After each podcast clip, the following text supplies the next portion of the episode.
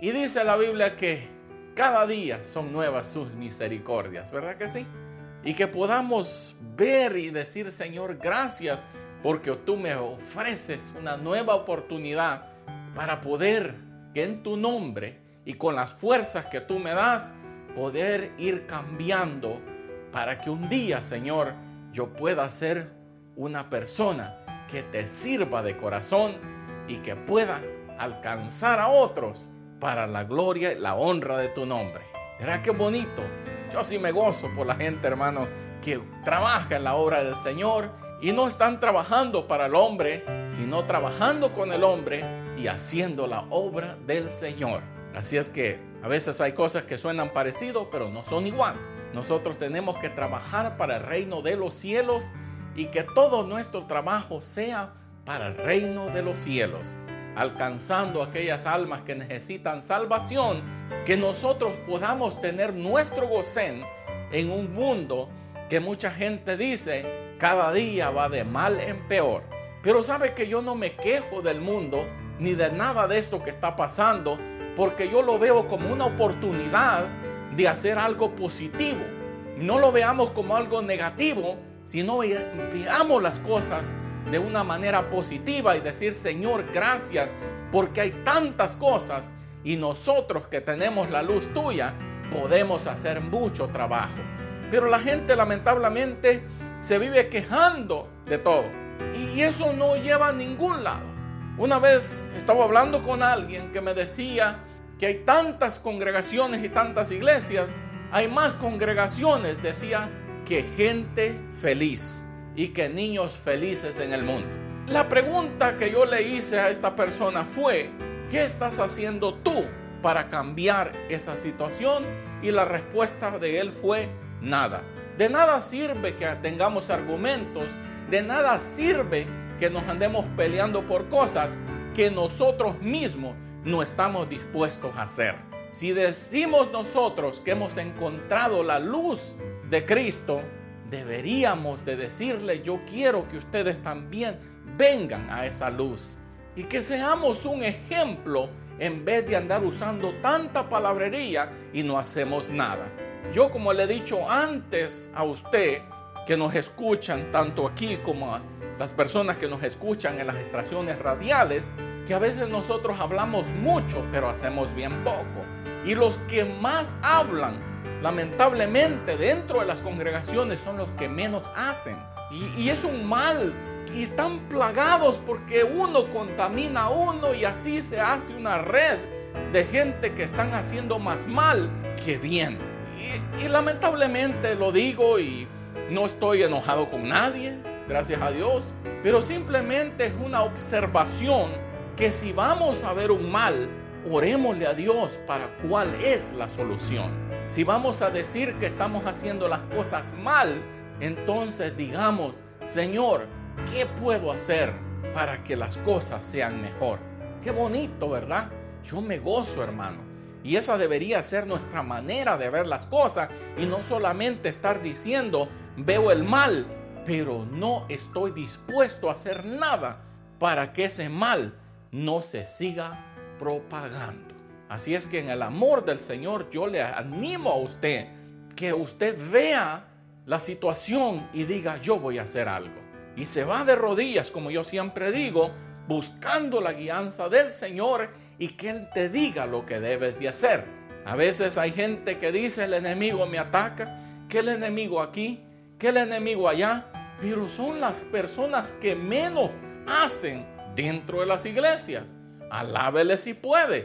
Pero esas son las personas que más se quejan delante del pastor, delante de todos los hermanos y hasta piden partes especiales para hablar de pura derrota. Y digo yo, el enemigo es tan así que ahora ya se preocupa por aquellos que no hacen nada. Yo no lo creo. Porque yo lo único que veo en las escrituras es que todo aquel que comenzó a hacer la obra de Dios fue que el enemigo se comenzó a preocupar para ver cómo les hacía la vida imposible. Pero veo ahora un mal que los que menos hacen, o más bien los que no hacen nada dentro de la obra del Señor, son los que están diciendo que el enemigo los ataca por aquí, los ataca por allá. Y digo yo, pues yo no veo la razón por qué. Así es que con eso los dejo y los animo a que si usted dice que está haciendo algo o que quiere hacer algo, realmente hágalo. Y no esté ahí solamente causando problemas dentro de las congregaciones. Alábele si puede, gócese, dígale Señor gracias, porque ningún hombre es perfecto. Pero aquellos, como dijo el apóstol, ustedes dijo que sois perfectos. Estaba hablando de una condición de que dijo ya no tienen corazones divididos, ya no están aquí y están allá también, sino que todo, dice, su vida ha sido dedicada al Señor. Así es que si usted quiere ser perfecto, dígale, Señor, ya no quiero tener un pie adentro y un pie afuera. En aquel tiempo era porque la gente era tan idólatra que buscaban la manera de tener un pie dentro de la iglesia y todavía su mirada en el próximo ídolo que iban a adorar. Por eso dice, vosotros que sois perfectos.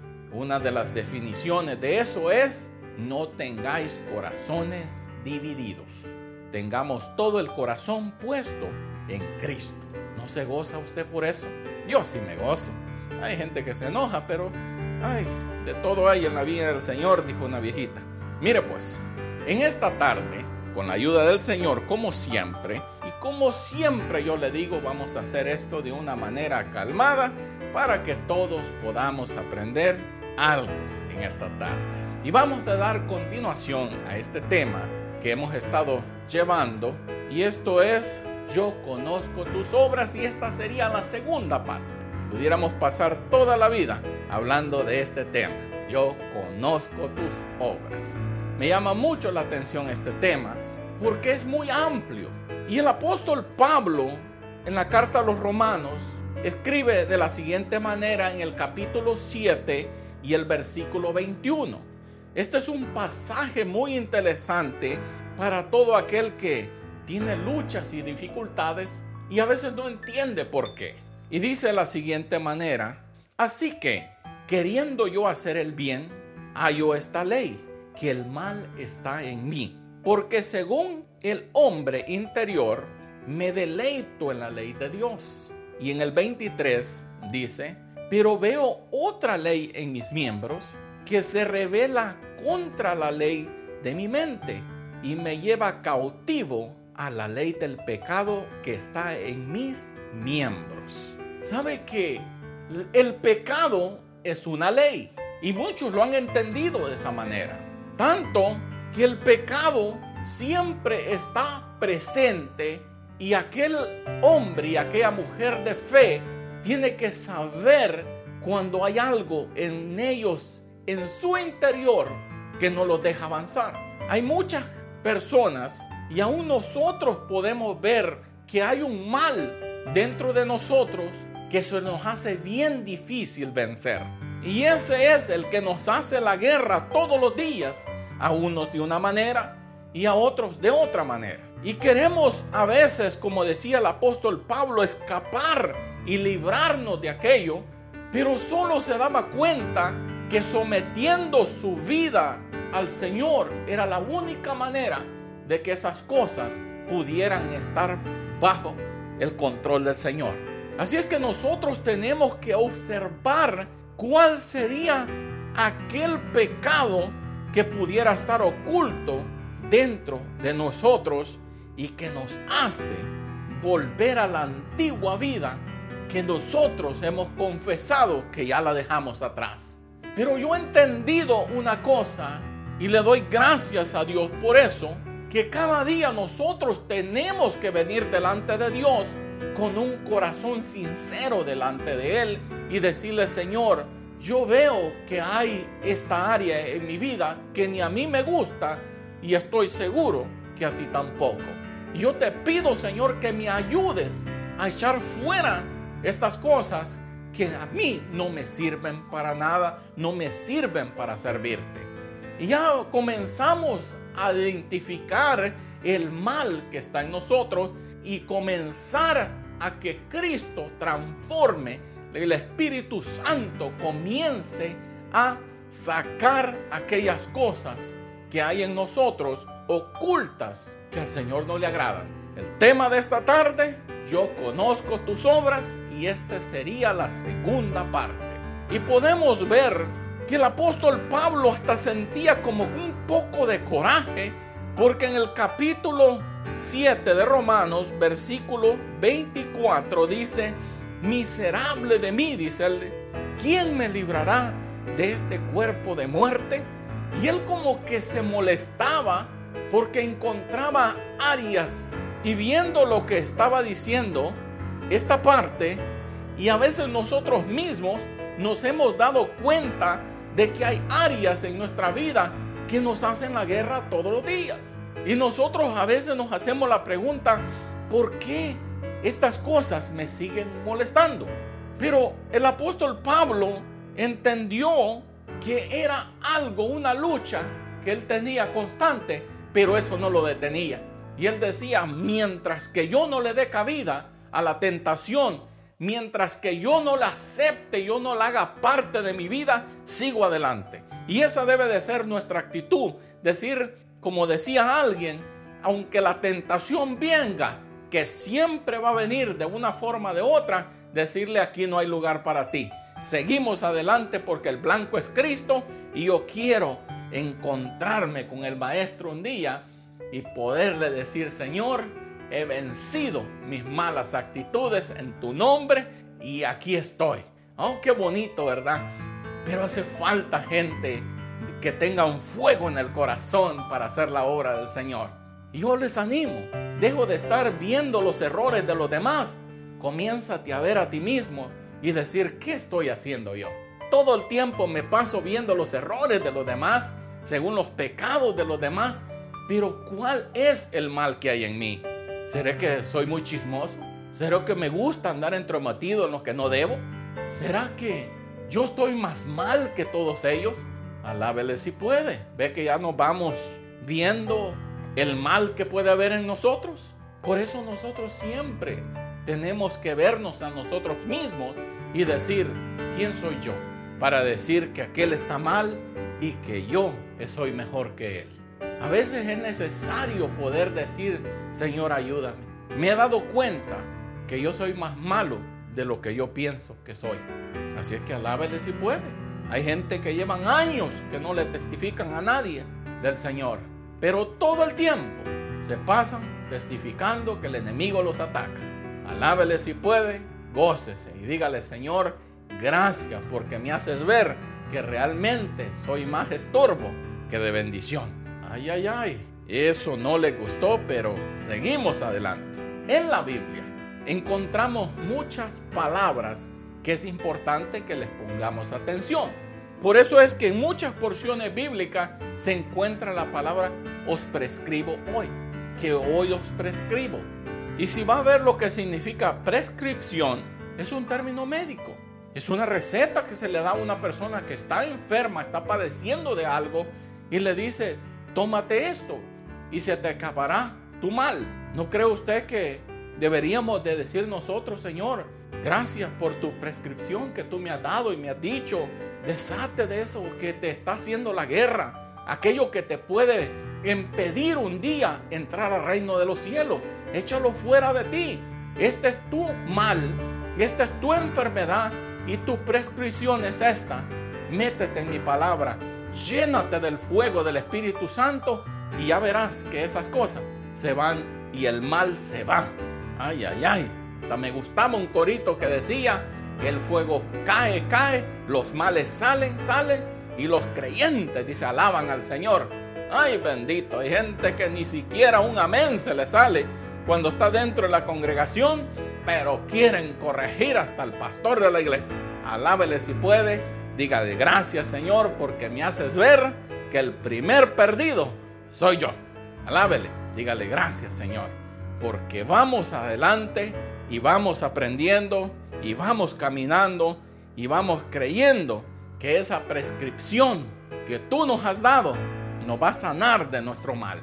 Y eso es muy bonito cuando podemos identificar el mal que hay en nosotros y podemos decirle, Señor, gracias por tu prescripción y yo sé que con tu palabra podés echar el mal que hay en mí fuera. Y ese ayudador que tenemos para que eso acontezca se llama Espíritu Santo. Dele gracias al Señor y dígale, Señor, gracias, papito, yo te alabo porque ahora he entendido que yo estoy enfermo.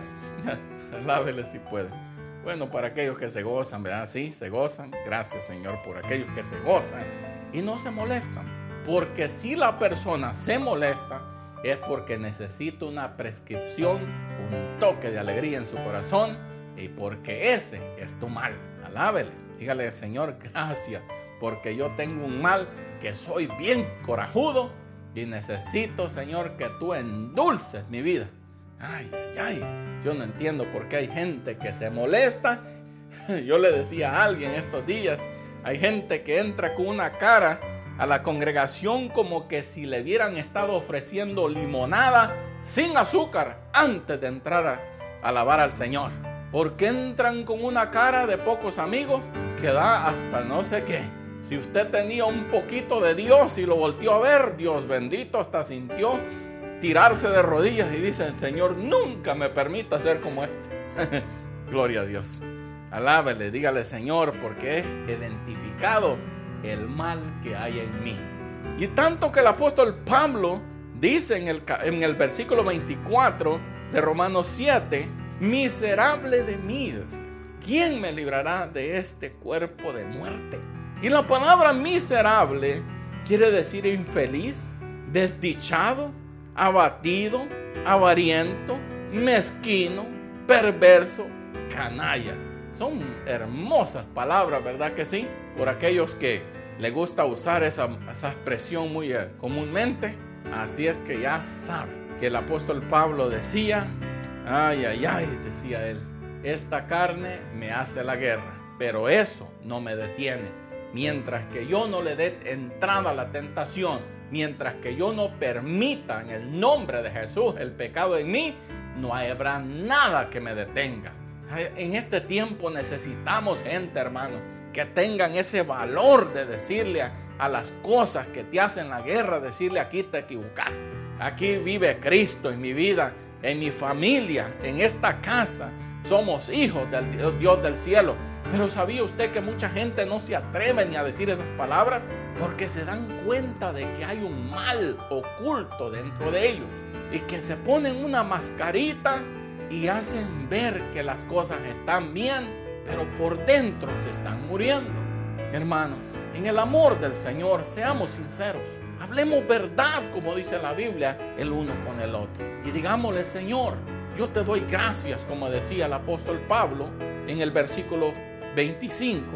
Gracias doy a Dios por Jesucristo, Señor nuestro. Así que yo mismo con la mente sirvo al Señor, a la ley de Dios, con la carne al pecado. Y mire pues, el apóstol Pablo era un hombre que a pesar de todas aquellas cosas que la gente y la Biblia nos dice que él había hecho, él no entra en detalles de todo el mal que él causó, sino que él dice, esa es mi vida pasada. Ahora dice, voy a hacer algo que va a cambiar todo lo malo que yo hice. Todo el daño que yo les causé a muchas personas, dice, yo voy a trabajar muy duro para reparar todo el mal que yo hice. Y ahora podemos leer todas estas cartas que el apóstol Pablo escribió, animando, aconsejando, diciéndole a la gente, aléjense del pecado, vivan conforme a los mandamientos que el Señor nos ha dejado, vivan como dando el ejemplo a los que viven en oscuridad de que hemos encontrado la luz de Cristo y que ahora Cristo vive en nosotros y que deberíamos nosotros abandonar nuestras malas obras y no todo el tiempo estar retomando y recayendo y levantándonos, sino que ya de una vez digámosle a todo aquello que está en nosotros, ¿sabes qué? Yo de aquí en adelante sirvo a Cristo. Necesitamos hombres decididos como Josué, que dijo, a pesar de que aquellos pueblos, aquella gente, a veces querían hacer alianza con aquellas personas que no echaron fuera de sus tierras, Josué dice unas palabras tan hermosas que todo el tiempo las, vivimos repitiendo nosotros y dijo, ustedes escojan a quién quieren servir. Si a los dioses dice que sirvieron vuestros padres o a los dioses dice de los amorreos en cuya tierra habitáis. Pero yo, dijo, y mi casa, dijo, serviremos a Jehová. Ese es el tipo de gente que a mí me gusta, hermano. Ese es el tipo de gente que los ministros, aquellos hombres de Dios quisieran escuchar de, la gente que está cerca de él, diciendo, hermano, pastor, estamos contigo, siervo. Mira, aquí estamos. ¿Qué necesitas? Ay, qué bonito se oye eso, ¿verdad? Decirle, hermano, pastor, te vamos a ayudar, siervo, vamos a orar por ti para que Dios te mantenga y te ayude para que sigamos adelante. Ay, si un pastor me está escuchando ahora, diría, ay, que Dios te oiga, hermano. ay, Dios. Pero esa es la verdad, que nosotros necesitamos entender que hay una ley en nosotros que nos lleva continuo al pecado y que hay cosas que los gobernantes, los principados y las potestades de las tinieblas conocen. Y ellos son expertos en conocer la ley de Dios. Por eso es que hay mucha gente que no avanza. Porque estos espíritus y estas cosas le hacen la guerra y el cristiano es el más ignorante de las cosas que están en las escrituras. Y esto, espíritu de lo que es las potestades, los gobernantes y los principados de las tinieblas, esos son expertos, los jueces de las tinieblas son expertos en la ley de Dios. Y hay algo que usted tiene que entender y que no me canso de repetirlo, es que una persona que no tiene un corazón arrepentido tiene puertas abiertas para que el enemigo venga y use esas leyes. Y por eso es que yo siempre le animo a usted que me escucha, límpiese, sánese, abandone el orgullo, abandone la prepotencia, abandone la soberbia, abandone ese espíritu narcisista que se están metiendo en muchos corazones de mucha gente. Ay, que son, matan a todo el mundo y no tienen corazón. Pero son gente con unos corazones tan duros que a veces nosotros decimos, ¿cómo puede haber gente con corazones tan duros? Que la presencia de Dios puede caer y ellos están con las manos cruzadas. No pueden, no pueden ver que Dios está ahí y que deberíamos de aprovechar ese momento y decirle, Señor, haz un cambio en mí, que lo uno de mi casa lo puedan ver. Que seamos esa luz que ilumina a nuestras familias y que seamos esa luz que otros, nuestros compañeros de trabajo, aunque nos aborrezcan, porque cuando abrimos nuestra boca, les hacemos ver la ley de Dios. A mí no me molesta que la gente me aborrezca, y que si me aborrecen por algo, que sea porque yo les hablo de lo que ellos no quieren escuchar. El verdadero hijo de Dios nunca tiene muy buenos amigos. El verdadero siervo del Señor es una persona solitaria. Siempre anda sola. Porque casi nadie se quiere juntar con él. Lamentablemente, si usted quiere ser popular, si usted quiere ser amado por mucha gente, le tengo muy malas noticias, como ya lo he dicho antes, eso no va a suceder. El verdadero siervo de Dios y la verdadera sierva del Señor se va a dar cuenta de que usted tiene muy pocas amistades, que usted tiene muy pocos amigos. Y es por lo mismo, porque hay más gente perdida dentro de las congregaciones que gente salva, que gente que son limpios delante del Señor. Y así es que yo con esto los dejo y les animo a seguir en el camino del Señor y seguiremos hablando sobre este tema. Yo conozco tus obras. El Señor nos dice en su palabra de cómo debería de ser nuestra conducta y cómo deberíamos de vivir delante de su presencia. Y así como personas como el apóstol Pablo que causaron tanto mal, pero hicieron tanto bien después y nunca se retractaron del compromiso que ellos habían hecho con Dios. Necesitamos más gente comprometida con Dios en este tiempo y no solo gente que hable mucho y haga bien poco. Así es que yo te animo en el amor del Señor, haz más de lo que hablas.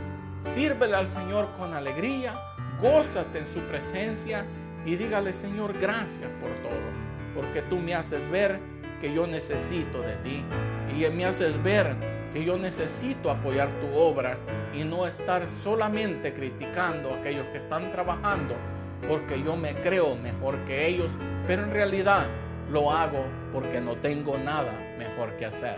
Así es que en el amor del Señor yo te animo, sigue adelante, límpiate delante de su presencia y trabaja en la obra del Señor. Que el Señor te bendiga. Para aquellos que nos escuchan a través de las diferentes estaciones radiales, que el Señor Todopoderoso esté contigo y puedas tener paz. En el nombre del Señor. Amén.